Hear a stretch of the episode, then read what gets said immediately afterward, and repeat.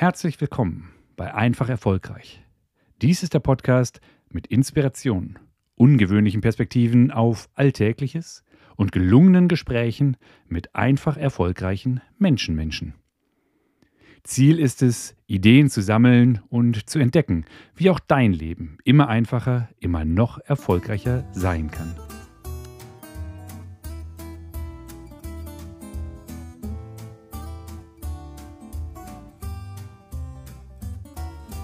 Heute ist Sandra Etschmendier zu Gast im Einfach Erfolgreich Podcast. Sandra ist, wie ich finde, einfach erfolgreich und sie macht andere Menschen erfolgreich, nämlich als Consultant für Leadership, Sales und Marketing. Es gibt also einige Themen, die uns beide interessieren und in unserem Gespräch geht es um Erwartung, um die eigenen Grenzen, auch die eigene persönliche Entwicklung und wie wichtig die Ehrlichkeit dabei ist. Und wir haben ausführlich über ein Führungsverständnis gesprochen, was heute als modern gelten kann. Natürlich geht es dabei um Kommunikation, es geht aber auch um so Themen wie Angst und Unsicherheiten, wie Kontrolle und Vertrauen Einfluss auf unsere Fähigkeiten und Eigenschaften und vielleicht sogar die Ergebnisse als Führungsperson haben. Freue dich also mit mir auf dieses gelungene Gespräch mit Sandra Etchemendier und lass mich und uns gerne wissen, wie deine Gedanken zu den angesprochenen Themen sind. Los geht's. Hallo, Sandra Etchemendier. Sandra, du bist Consultant im Bereich Leadership, Sales und Marketing und auch Strategie äh, tätig. Erstmal Hallo hier im Einfach Erfolgreich Podcast. Hallo und schön, dass ich hier sein darf. Vielen Dank für die Einladung. Genau, das ist ja ein bunter Mix an vielen, vielen spannenden Themen. Und mich interessiert es gleich mal, wie kommt es dazu, dass du auf so vielen Hochzeiten gleichzeitig tanzt und das jetzt als Beraterin? Ich glaube, das war nicht immer so. Nimm uns mal einen kurzen Moment mit. Wie bist du da hingekommen, wo du jetzt heute bist? Ja, das ist tatsächlich eine wilde Reise gewesen. Ich bin 17 Jahre lang in verschiedenen Firmen äh, von ja, Teamleiter bis Top-Management im Bereich Sales unterwegs gewesen und ähm, habe mich in der Zeit auch schon weitergebildet im Bereich Online-Marketing. Also diese zwei Themen, die ja verfolgen mich quasi schon wirklich viele, viele Jahre und da habe ich auch eine hohe Expertise.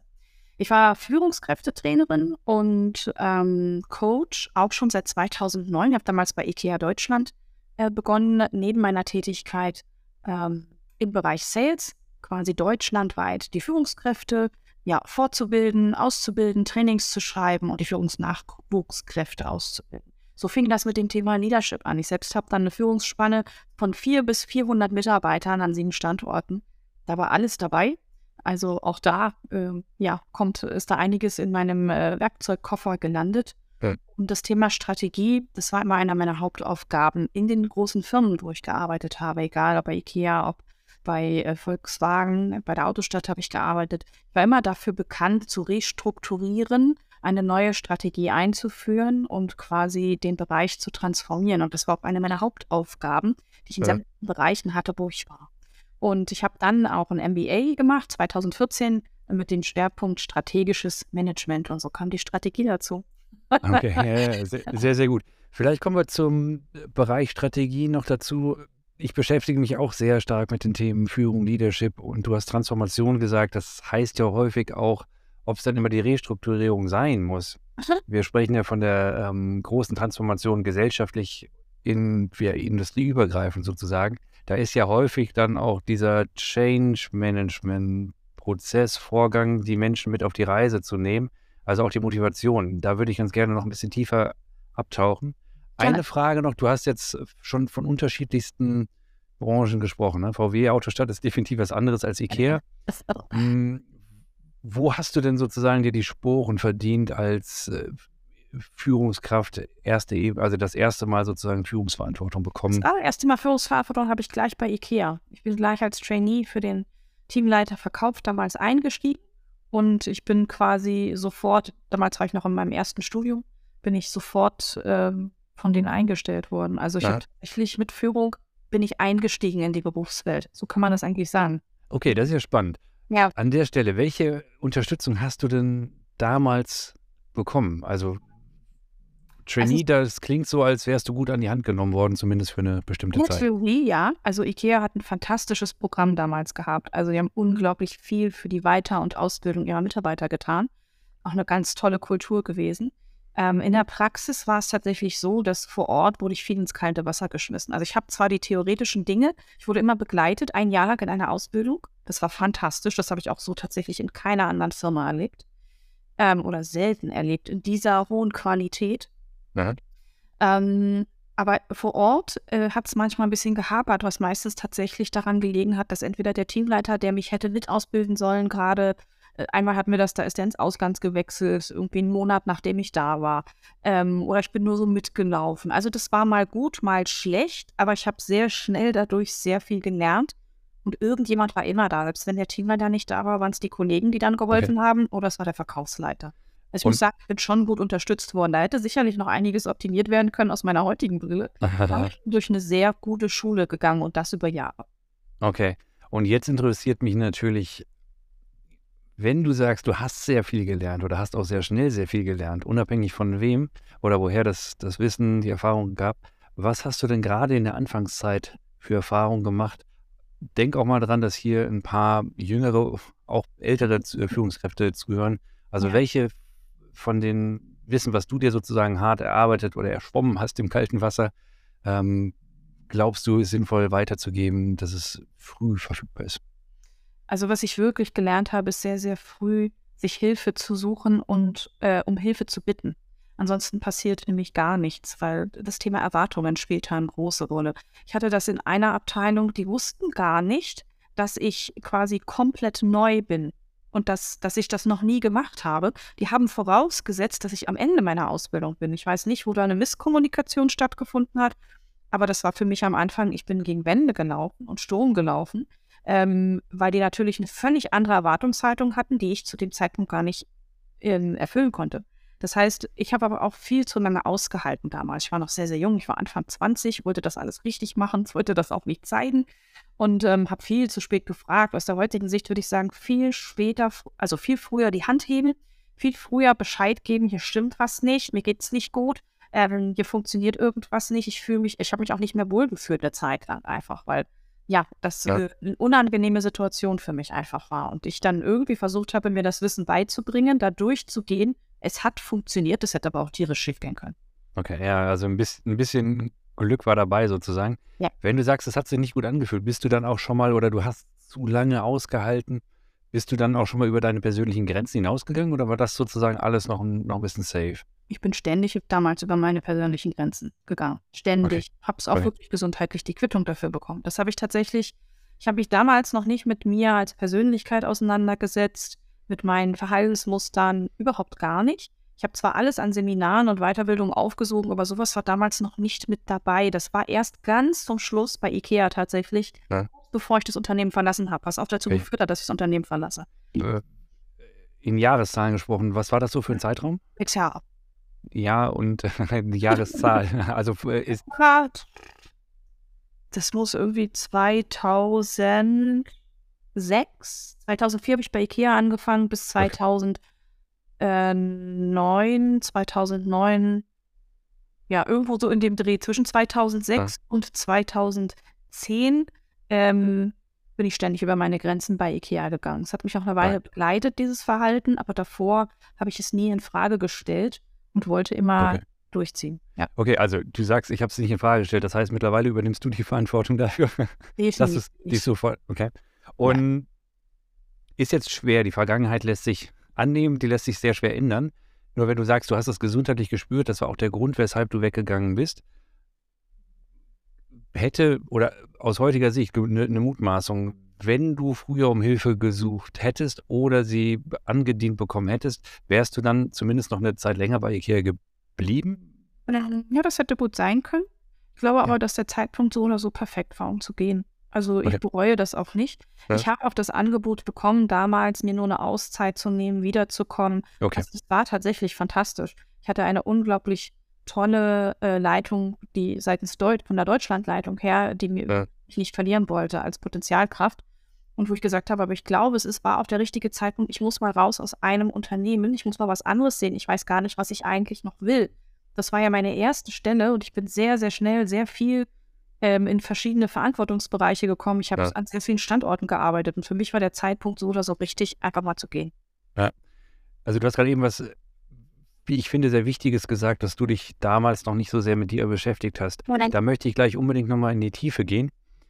Hm, vorher fände ich es, glaube ich, gut, noch ein, zwei Punkte aufzugreifen, was du gesagt hast, was du gerne früher schon beherzigt hättest, ne? um Hilfe aktiv suchen. Nicht erwarten, die müssen doch sehen, dass ich hier schwimme, sondern ähm, dieses mal sagen, hey, hier stimmt was nicht, weil tatsächlich ist ja jeder in meinem Erleben, sehr viele Menschen sind mit sich selber beschäftigt und haben gar nicht die geistige Kapazität, wirklich sich mal in den anderen reinzuversetzen, reinzuspüren, Genau. reinzufühlen, vielleicht auch die Überforderung wahrzunehmen, weil halt viel dieses, ja, wir können jetzt dieses schöne Wort Business-Theater aufgreifen, gespielt wird, hey, ich habe alles im Griff, alles safe. Und gerade zu dem Zeitpunkt, da war in meiner Wahrnehmung, zumindest in der gesellschaftlich, das noch weniger angekommen, als es heute ist, drüber zu sprechen, dass es auch sowas wie unterschiedliche Stärken gibt. Ne, das, was mir schwerfällt, kann ja sein, dass du das perfekt mitbringst und mich äh, entlasten kannst. Was gut für mich ist, ich bin entlastet und du hast sogar einen, einen Job, der dir Spaß macht. Das Verständnis aus meiner Sicht wächst mehr und mehr. Das gab es damals auch schon, nur ich glaube, es ist in der Masse breiter geworden. Mm, Und du hast das Thema Erwartung angesprochen. Ne? Mit den Erwartungen, ich spreche auch ganz gern vom Erwartungsmanagement, also ne, die Erwartung, was habe ich eigentlich, was weiß ich denn, was äh, von, von mir erwartet wird und was erwarten die anderen zu Recht von mir und wie gehe ich damit um, dass es so ist oder vielleicht auch anders. Mit den Erwartungen, wie gehst du damit heute um, jetzt wo du die Erfahrung gemacht hast? Also heute gehe ich damit komplett entspannt um. Ich selbst, mich interessiert das gar nicht so, was Menschen für Erwartungen haben. Das sind ja ihre.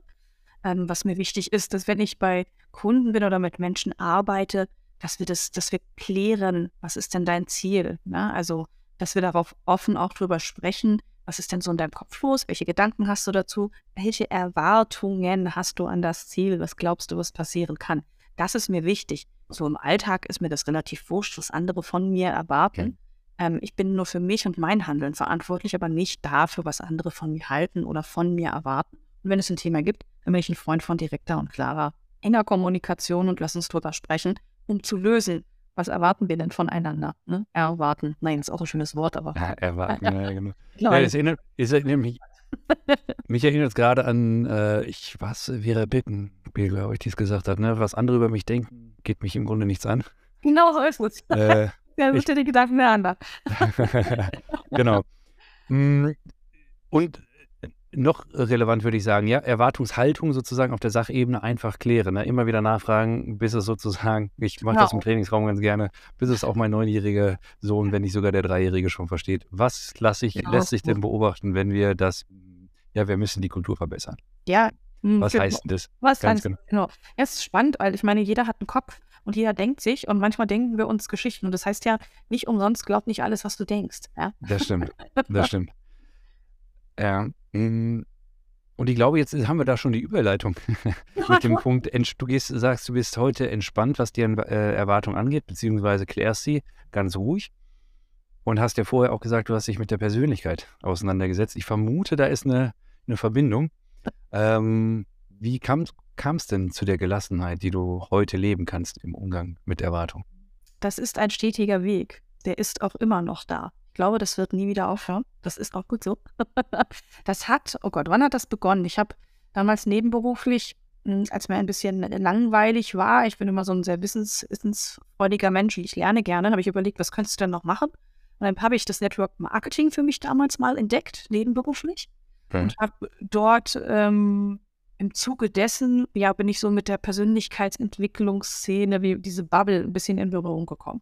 Und habe dann ähm, aufgrund von der Initiative von einer Freundin, habe ich mal ein Seminar bei Tobi Beck besucht. Das war das allererste, wo ich überhaupt mit dieser ganzen Szene in Berührung gekommen bin. Und ich fand es spannend. Und da habe ich das erste Mal verstanden, ah, da ist ja noch mehr möglich als das, was ich aus der Businesswelt kenne. Bis jetzt kannte ich, also Business-Seminare, ich glaube, ich habe alle gemacht, die es in Deutschland gab, die irgendwie Ja. spannend waren zum Thema Weiterentwicklung. Aber ich habe gemerkt, ich komme nicht mehr weiter, weil es ja immer nur ins Außen geht. Ja, also ist der nächste logische Schritt ins Innere und das habe ich dann ganz schnell verstanden. Und dann habe ich mich ja in die Richtung orientiert und habe überlegt, was kann ich da tun? Wann war das ungefähr, dass du das verstanden hast? 2019 erst, tatsächlich. Okay. Und immerhin schon vor der Aber- Zeit Corona, wo viele Zeit hatten, drüber Ja. nachzudenken. Also ich habe es Ja, vorher tatsächlich, bis 2017 habe ich schon angefangen, mich in diese Welt hineinzubegeben, habe es immer wieder anklopfen hören in meinem Innern und mich dem gestellt, meinem Inneren, habe ich dann 2019. Okay. Und jetzt sagst du, es ist ein stetiger Weg. Wir beide kennen uns ja aus dem Deep Ocean-Kontext. Da geht es ja sehr stark um die eigene Persönlichkeit. Das ist ein Persönlichkeitsmodell, was ein bisschen anders ist als das beispielsweise dieses Mutiermodell von, von Tobi Beck oder andere Farbtypen Modelle, sondern das ist, ja, hat halt andere Kategorien. Und mich würde jetzt mal interessieren, ich glaube zu wissen, dass auch die Erkenntnis mit dem Deep Ocean Modell dir geholfen hat, nochmal ganz tief, tief, tief in deine Persönlichkeit einzutauchen und dann natürlich das, was sich beobachten lässt, ist ja nicht die Erkenntnis, die du dadurch gewinnst, sondern du verhältst dich anders im Alltag. Wie hatten dir die Erkenntnis über deine Persönlichkeit, über dein So-Sein geholfen, dich anders zu verhalten? Ja, also Deep Ocean war eigentlich der Abschluss meines Prozesses, meines ersten Prozesses, wie ich ihn immer so schön nenne. Ähm, angefangen, also ich habe ja wirklich alles Mögliche in der ganzen Zeit gemacht, von äh, Hypnose, Hypnose, Ausbildung mit therapeutischem Hintergrund, NLP, NLP Practitioner und Master. Also das einmal das ganze Programm und ich selbst war auch in einem Mentalcoaching. Ähm, und das hat mir so, super geholfen, das erste Mal mich mit meinen Themen, meinen Blockaden, meinen Verhaltensmustern auseinanderzusetzen und zu verstehen, wer bin ich denn eigentlich, wenn Ja. es nicht ums Außen geht. Ja. Und Ocean war so ein bisschen der Abschluss vom Ganzen, dass ich auf einmal auch meine Persönlichkeit gesehen habe. Also ich habe Ja. sie ja wirklich gesehen in einer Auswertung und habe dann so viele Aha-Momente nochmal abschließend gehabt. Ah, deswegen bin ich so, wie ich bin. Deswegen habe ich mich da so verhalten. Und da habe ich die Persönlichkeit nicht gelebt. Da lag offensichtlich eine Konditionierung drüber. Und da war es schön, auch nochmal meinen Weg der letzten Jahre zu sehen, äh, wie viel sich da schon verändert hat. Und Ja. deswegen war Ocean eigentlich so ein bisschen fast der Abschluss vom Erkennen, wer bin ich eigentlich. Und der Beginn war ein eigenes Mentalcoaching, wo ich hingegangen bin, wo ich wirklich mich ein Wochenende ähm, mal meinem Inneren, mein Inneres nach außen gekehrt habe. Und das, das war eins zu eins? Oder Das war das? Eins, genau. Okay. Genau. Es braucht ja manchmal auch die Erkenntnis, die eigene Erkenntnis, da ist was. Und dann Ja. die Unterstützung, ich nenne es ganz gerne den Spiegel hinhalten. Ja. Das mache ich als Coach, mache ich auch nichts anderes. Ich halte den Spiegel Ach. hin, ich stelle Fragen, ich trigger manchmal auch durch Fragen bestimmtes äh, Denken. Und dann ist die Frage, wie sehr bist du wirklich bereit, loszugehen, dich zu verändern? Also wie sehr bist du bereit, in den Spiegel zu schauen? Und wenn dann die Hilfesuche da ist, weil es alleine doch nicht weitergeht, dann kann ich ja auch immer noch, ich sage jetzt einfach mal Händchen halten, aber äh, Ja. letzten Endes helfen, Wege zu finden, doch Dinge anders zu machen, wenn es da im, im Wege steht. Nur Ja. letzten Endes darf es immer aus dem Coachie, aus dem Verhinderungswilligen oder wem auch immer hervorgehen. Ne?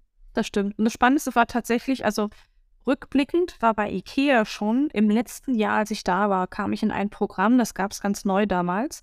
Ähm, das hieß Self-Managed Learning. Und eigentlich war es ein Coaching. Im Nachhinein habe ich verstanden, dass es ein Coaching war. Und da habe ich das erste Mal angefangen, den Spiegel vorgehalten zu bekommen, mich Ja. mit meinem Inneren zu beschäftigen. Und Ja. damals, ich weiß noch, ich habe lange blockiert, bis ich das zugelassen habe. davor aus dem Ja. Programm zu fliegen tatsächlich. Dass sie gesagt Ja. haben, wenn du dich jetzt nicht öffnest und wirklich mitmachst, dann bist du hier falsch. Da Ja. dachte ich, okay, mach mich mit.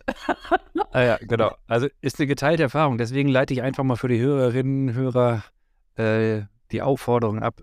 Schaut mal, also öffnet euch bei euch selber hinzuschauen. Das fühlt sich manchmal am Anfang so an, als könnte es wehtun. Und wenn es wehtut, dann nur einen kurzen Moment und es ist hinterher so befreiend. Zumindest meine Erfahrung. Wow. Also die Aufforderung, nicht nur, was können die anderen äh, für mich tun, sondern auch, was kann ich mir selber äh, noch an Erkenntnissen im Inneren sozusagen ermöglichen. Richtig, Ja. genau ist es. Ja, und Genau. wie gesagt, damals hatte ich auch schon so diese HBDE-Profile haben wir auch bekommen von IKEA. Also wirklich, die haben viel, viel gemacht.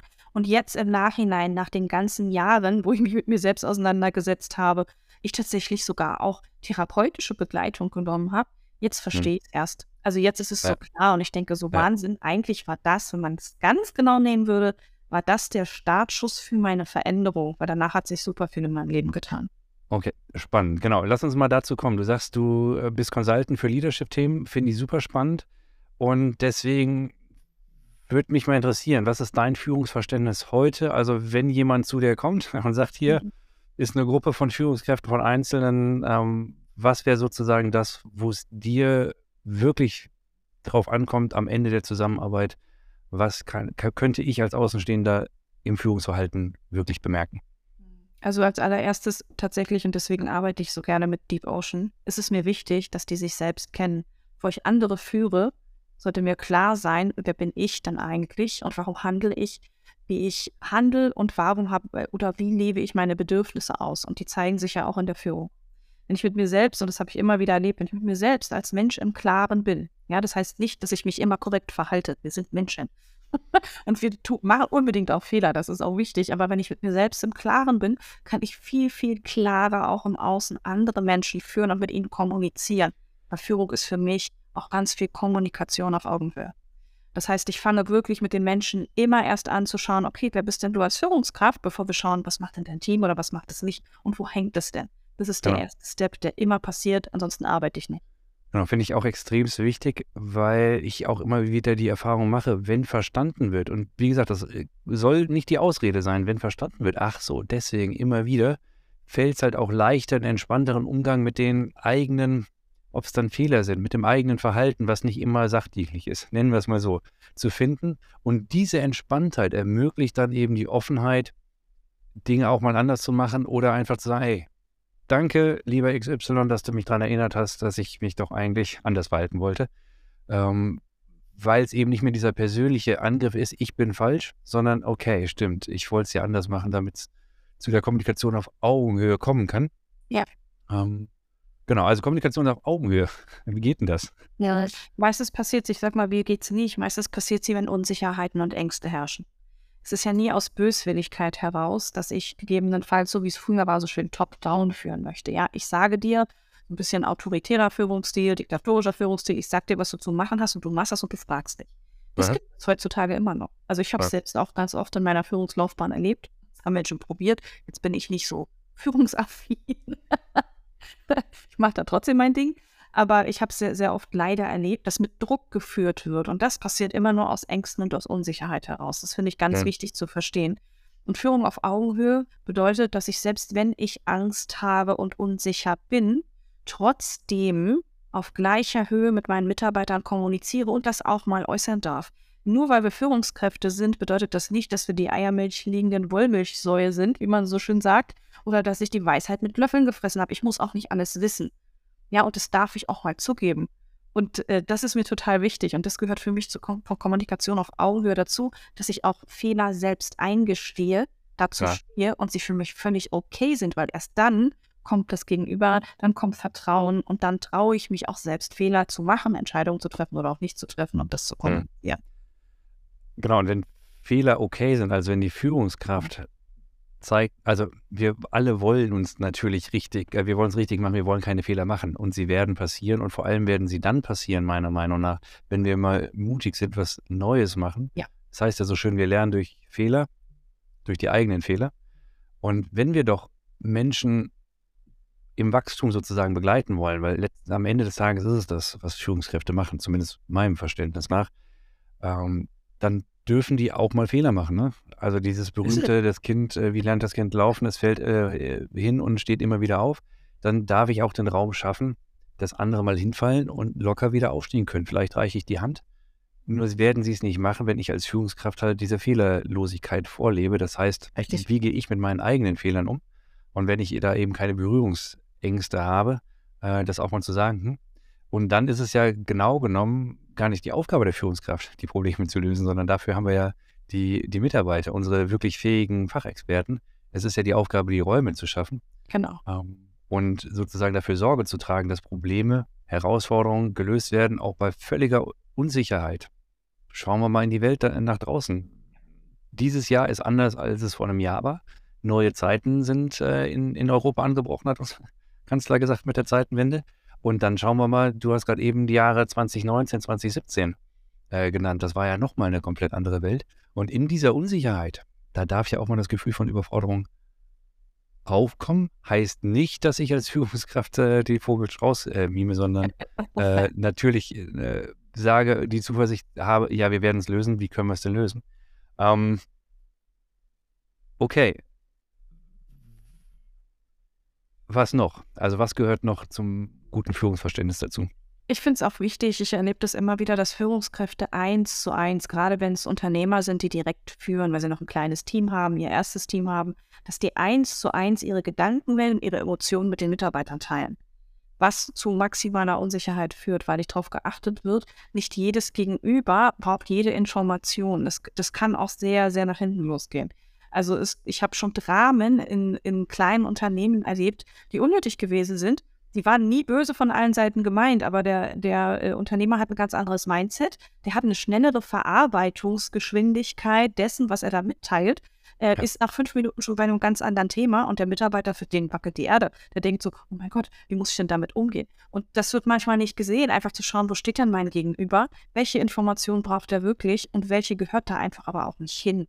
Das finde ja. ich immer noch ganz wichtig zu sagen. Der Mitarbeiter ist nicht dafür da, mir zu bestätigen, dass mein Weg super ist und dass ich toll bin. Das erlebe ich immer wieder. Dafür okay. ist er überhaupt nicht da. Ja. ja. Ich überlege gerade, während du sprichst, welche Überschriften ich darüber packen könnte. Wir, wir versuchen ja immer noch Dinge rauszudestillieren für, für unsere Zuhörer. Ich würde mal sagen, eine gewisse Art von Reflektiertheit, kann man das sagen, dass die Führungskraft ein Bewusstsein bewusste dafür hat? Kommunikation, würde ich sogar sagen. Bewusste Kommunikation. und bewusste Kommunikation. Ja. Und ganz wichtig hast du ja noch gesagt, welche Informationen braucht mein Gegenüber? Und du hast, äh, du hast das, äh, ein anderes Wort genommen, aber die, die, die Flughöhe, ne? So als Führungskraft, ja. als Unternehmer, ich bin ja wirklich auf ganz, ganz vielen Hochzeiten gleichzeitig unterwegs und dann kann ich natürlich, wenn ich tief in, in der Materie drin bin, ganz tief runterbohren äh, und bin im nächsten Gedanken schon wieder auf, auf einer ganz anderen Flughöhe. Und die Menschen, die die Arbeit machen, sind ja tendenziell sehr mit den Dingen und den Abhängigkeiten äh, auch geistig beschäftigt. Ähm, genau, deswegen überlegen, letztendlich ist das ja auch bewusst kommunizieren, empathisch sein. Na. Was weiß mein anderer, was kann der überhaupt wissen und was ist relevant für ihn? Muss er alles wissen? Äh, und zwar nicht aus Geheimhaltung, sondern ist es jetzt dieser Informationsaustausch dienlich der Sache, dass er seine Aufgabe besser machen kann und klares Verständnis hat, wo er hingehen muss. Das war das so die Intention, ne? Das ist die Intention, auch verbunden. Ich habe das oft erlebt, dass ähm, gerade wenn man in der ersten Führung ist, dass man auch dann oft versucht ist, anders mit Mitarbeitern oder enger mit ihnen emotional auch zu sprechen, damit sie a, emotional natürlich auch verbunden sind, aber auch so ein bisschen das Thema People-Pleasing, Harmoniesucht steckt dahinter. Ich möchte auch, dass alle mich mögen. Und das ist nicht die Aufgabe einer Führungskraft, den Beliebtheitswettbewerb zu gewinnen. Führung braucht es ja immer dann, wenn es knirscht. Ansonsten braucht es ja keine Führung, dann läuft es ja. Und es ist nicht die Aufgabe, uns beliebt zu machen, was nicht heißt, dass wir jetzt wie die Axt im Wald da durchmarschieren sollen, aber bitte kein unnötiges People-Pleasing betreiben, damit es allen anderen gut geht. Denen geht es gut, wenn auch klare Grenzen gesetzt werden und wenn klar kommuniziert wird.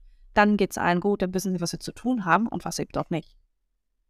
Wichtiger Punkt, wichtiger Punkt. Und vor allem glaube ich, ist es gut, nicht Harmonie auch wenn wir die uns als Menschen leben, äh, wünschen, immer in Harmonie zu leben, weil ich glaube, in so einem System, und das ist ja letzten Endes immer ein System, gibt es unterschiedliche Standpunkte und wenn die nicht ausgesprochen werden, um Konflikte zu vermeiden, gärt es halt irgendwann, kocht es dann doch hoch. Und ich glaube, einen Rahmen zu schaffen, in dem auf Sach- und Fachebene vortrefflich auch mal hart in der Sache sozusagen Argumente ausgetauscht werden. Es muss ja nicht gleich geprügelt werden. Äh, ist das viel gesünder als um Konflikte zu vermeiden, ich spreche es mal lieber nicht an oder ich kungel was im Hintergrund schon mal vorab, was ich früher öfter mal gesehen und erlebt habe selber, ähm, sondern eben auch den, den Mut zu haben, so einen Konflikt hervorzurufen, indem ich mal bewusst reinpiekse, hey, du bist doch anderer Meinung als deine Kollegin hier.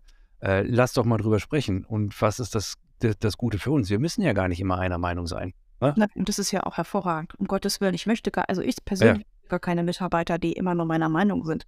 Das ist ja das Schlimmste, was mir passieren könnte.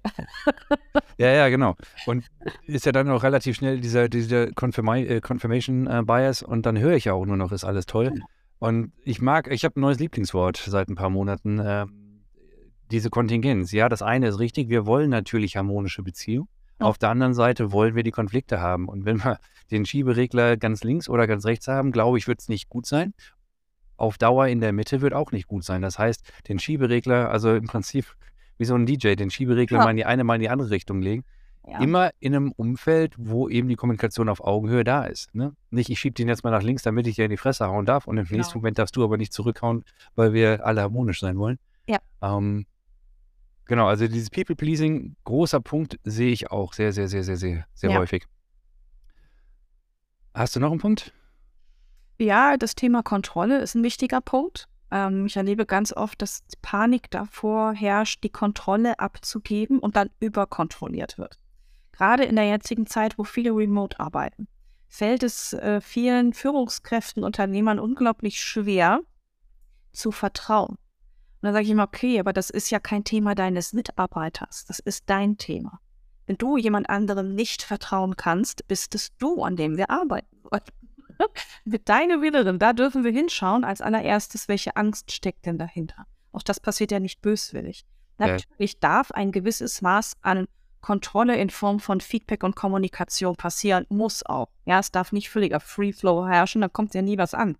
Aber es muss auch ein gesundes Maß an Grundvertrauen da sein, dass ich meinem Mitarbeiter vertraue, dass wenn der zu Hause ist, nicht den ganzen Tag Kaffee trinkt oder vor Netflix sitzt, sondern seine Arbeit macht. Und dieses Vertrauen, wenn ich das schon nicht gebe, dann ist es, ich glaube, ich habe das irgendwo gelesen, auch nachgewiesen, dass dann die Wahrscheinlichkeit, dass man tatsächlich innerhalb der Arbeitszeit ähm, betrogen wird, ähm, um ein Vielfaches höher, als wenn wir dieses Grund, Grundvertrauen spiegeln und einfach voraussetzen. Ja. Ich stelle diese 9-to-5-Arbeitsmoral äh, in Frage. Ich glaube ja, dass jeder persönliche äh, Arbeitszeiten hat, aber das ist nochmal ein ganz da, das ist ein ganz anderes, da können wir vielleicht uns, uns nochmal treffen. Ja, und da, das weicht ja ein, ein bisschen auf, sowohl ja. auf Seiten der Arbeitgeber als auch von den Wünschen der Arbeitnehmer. Und ich glaube, dieses äh, digitale Nomadentum ist es am Ende auch nicht. Ja. Äh, es wird auch da wieder Zwischenwege, Mittelwege geben. Nur eben, du hast um 8 Uhr da zu sein oder um 9 Uhr und darfst dann irgendwann gehen und übrigens von 12.30 Uhr bis, weiß ich nicht, 13.45 Uhr gibt es Mittagspause. Ich glaube, das Modell trägt in weiten, weiten, weiten Teilen nicht, zumindest da, wo wir über Führung sprechen. Das mag in bestimmten, sehr strukturierten Umgebungen auch immer noch gut sein, nur braucht es dann im Grunde keine Führung, sondern dann braucht es gute Systeme zum Abarbeiten. Und das ist ja nicht das, worüber wir beide sprechen. Ne? Also in einer sehr einfachen Welt, die vielleicht kompliziert ist, lässt sich das machen. Sobald Ungewissheiten reinkommen und die Ängste erfolgen ja immer aufgrund von einer Unsicherheit letzten Endes, ja. wird das nicht, nicht mehr sein. Kann ich mir nicht vorstellen. Ja. Kontrolle dein Thema. Also, wenn du dich immer mal wieder äh, dabei erwischt, liebe Hörerinnen, liebe Hörer, äh, doch kontrollieren zu wollen, auch da die Einladung nochmal bei dir selber hinzuschauen. Und jetzt mal so von Trainer und Coach zu Coach zu Trainerin. Ähm, das Wort Angst, wie gut kommt denn das an bei den Menschen, mit denen du zu tun hast? Naja, es ist jetzt kein Lieblingswort, ne? Das gibt ja keiner gerne zu. ähm, ich versuche es immer so ein bisschen umzuformulieren, aber dass wir schon drüber sprechen.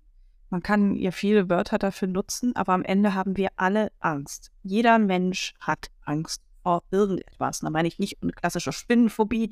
Ja, da freue ich mich jetzt auch nicht in Springen im Kreis, aber sondern gerade in der heutigen Zeit, wir wissen ja nie, was morgen passiert. Gerade ist es noch nie so unsicher gewesen wie jetzt vielleicht. Vielleicht war es ja. schon immer so und wir haben es nicht gesehen, ich weiß es nicht. Stelle ich jetzt mal in den Raum. Ähm, aber am Ende des Tages gehen wir alle mit Ängsten um und genau das ist der Schlüssel. Wie gehen wir damit um? Nicht, dass wir sie nicht haben.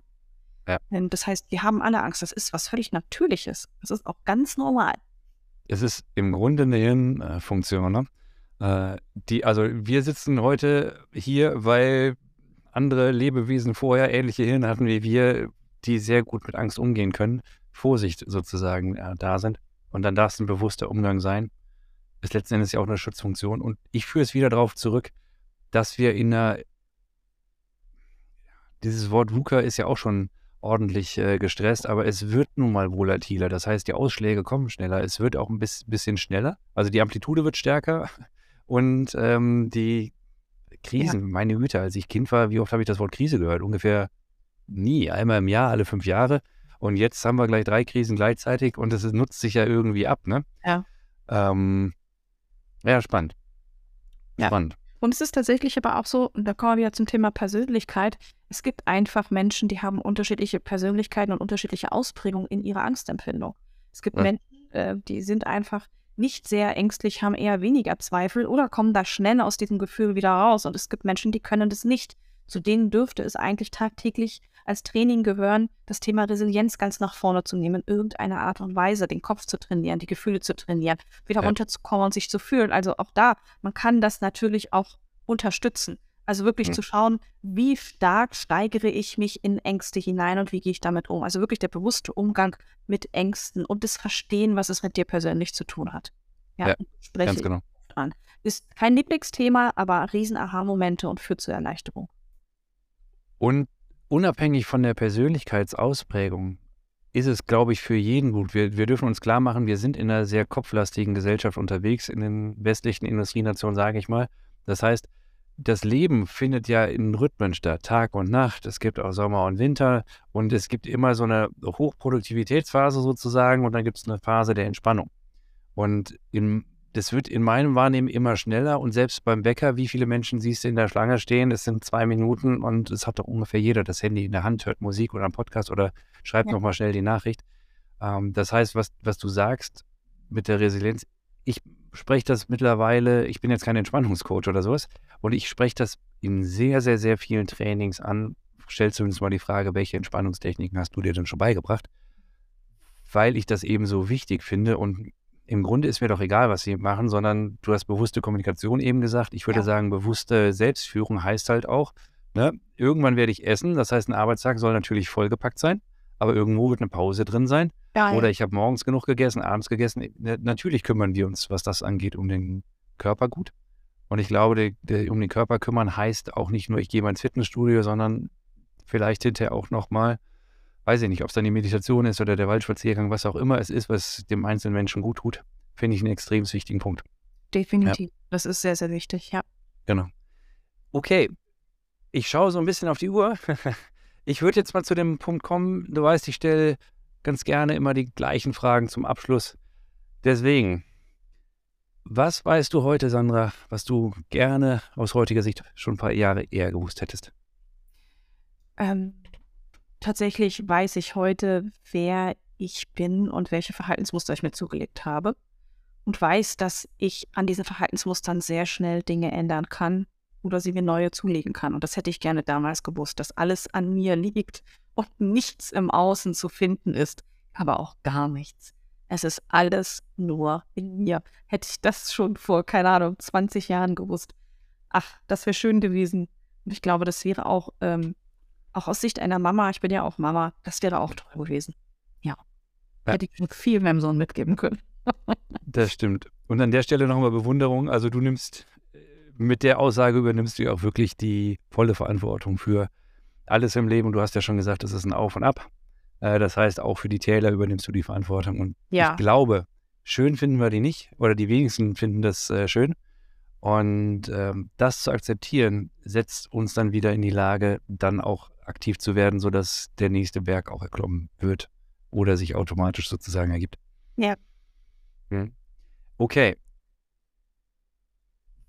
Du ziehst ja auch immer, du hast gesagt, äh, dass du sehr wissbegierig bist, sehr neugierig bist, Neues machst. Denk mal an Bücher, an Filme, an Podcast oder auch so eine einzelne eine Aussage.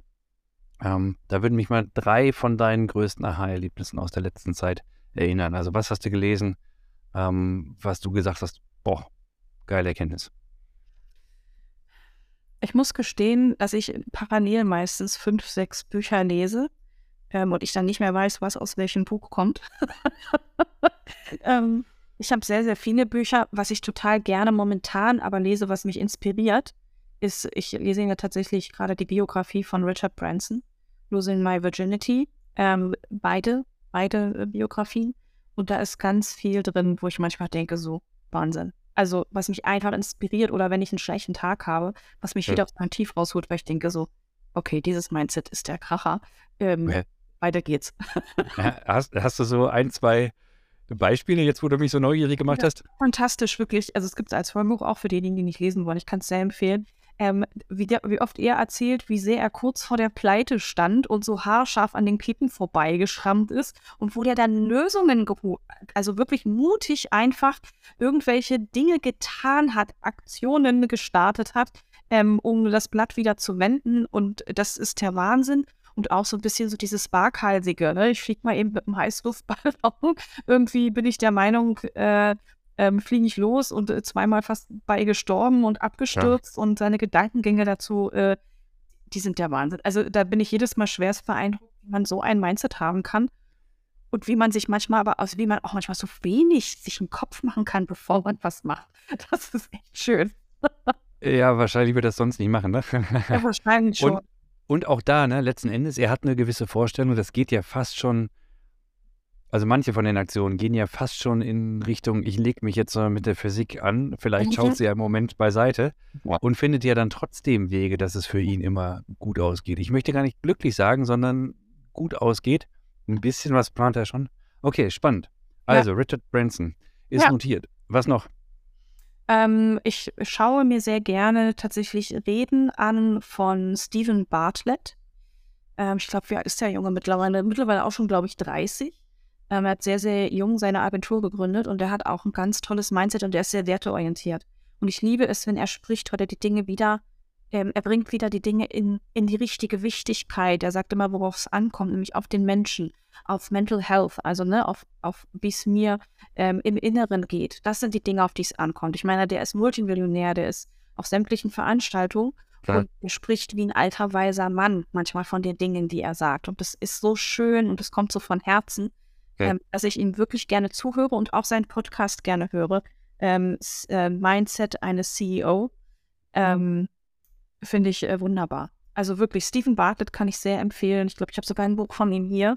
Äh, Happy Sexy Millionär heißt es. Wo tatsächlich auch Übungen gibt, ne, wo man die Dinge einfach in Relation wieder bringt. Was ist mir dann wirklich wichtig im Leben? Worauf kommt es an? Und äh, fantastisch. Ich habe ihn auch schon live erlebt. Also ich bin ein großer Fan von ihm. Toll. Das kommt, das kommt gerade rüber. Ich kenne ihn tatsächlich nicht. Also jetzt habe ich zumindest mal einen Podcast äh, zu hören, wenn nicht gleich, gleich ein Buch zu lesen. Spannend. Okay. Ich glaube, es heißt auf Englisch Diaries of a CEO, äh, sein Podcast. Also kann ich wirklich ja. empfehlen. Ja, werde ich, werd ich schon finden. Okay, und jetzt hast du schon zwei solche Tipps rausgehauen, dann hast du doch noch den dritten. Den dritten. Schön. Nee, tatsächlich gibt es gerade keinen dritten. Ich habe so viele, ich habe hier, glaube ich, 20 Bücher liegen, die ich mal anfangen müsste, wieder zu lesen. Was ich gerade noch lese, ist, ähm, ich habe eine PR-Agentur, mit der ich zusammenarbeite und sie hat gerade ein Buch geschrieben. Ähm, Verlassen, nee, Ü40 und Verlassen. Und es ist so ein lustiges Buch aus einer wahren Begebenheit ähm, eines Selbstfindungsjahres. Also wer mal was Leichtes lesen möchte, wirklich lachen möchte, kann ich sehr empfehlen von Mona Schnell. Ähm, den Titel habe ich jetzt nicht im Kopf, der liegt auch gerade nicht hier.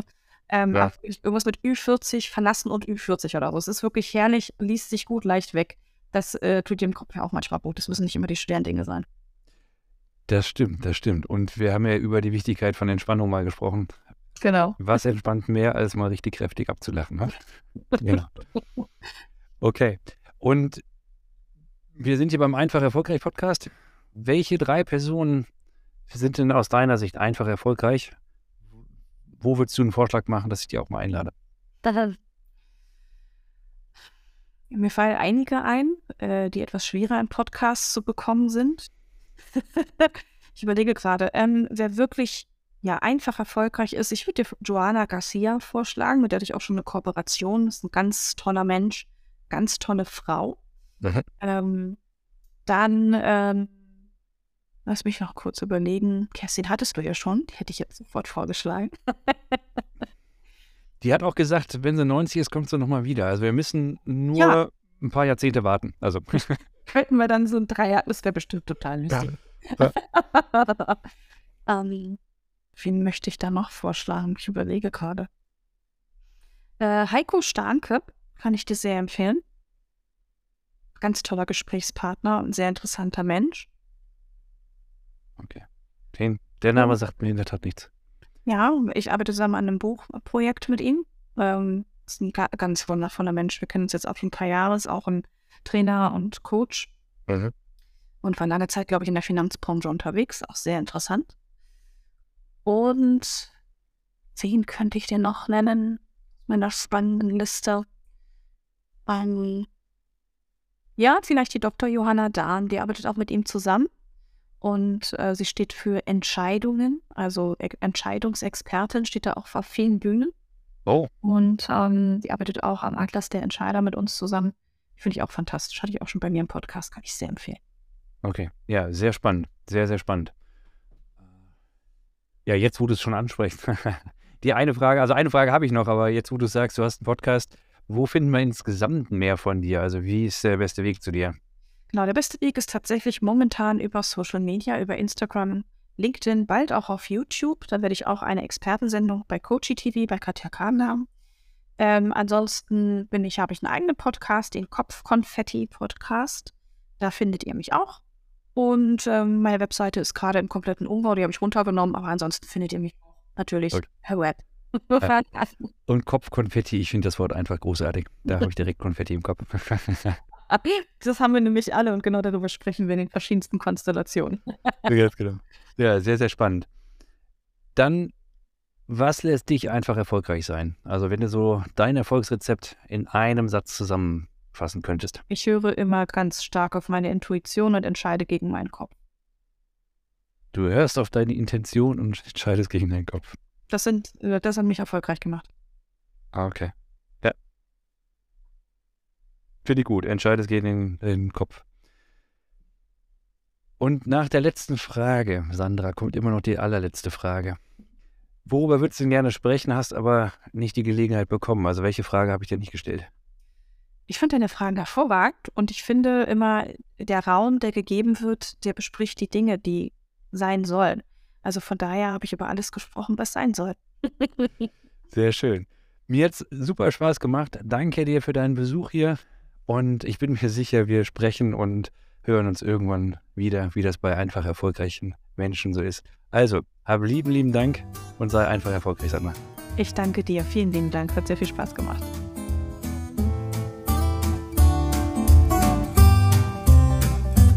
Das war es schon wieder für heute. Der Einfach Erfolgreich Podcast.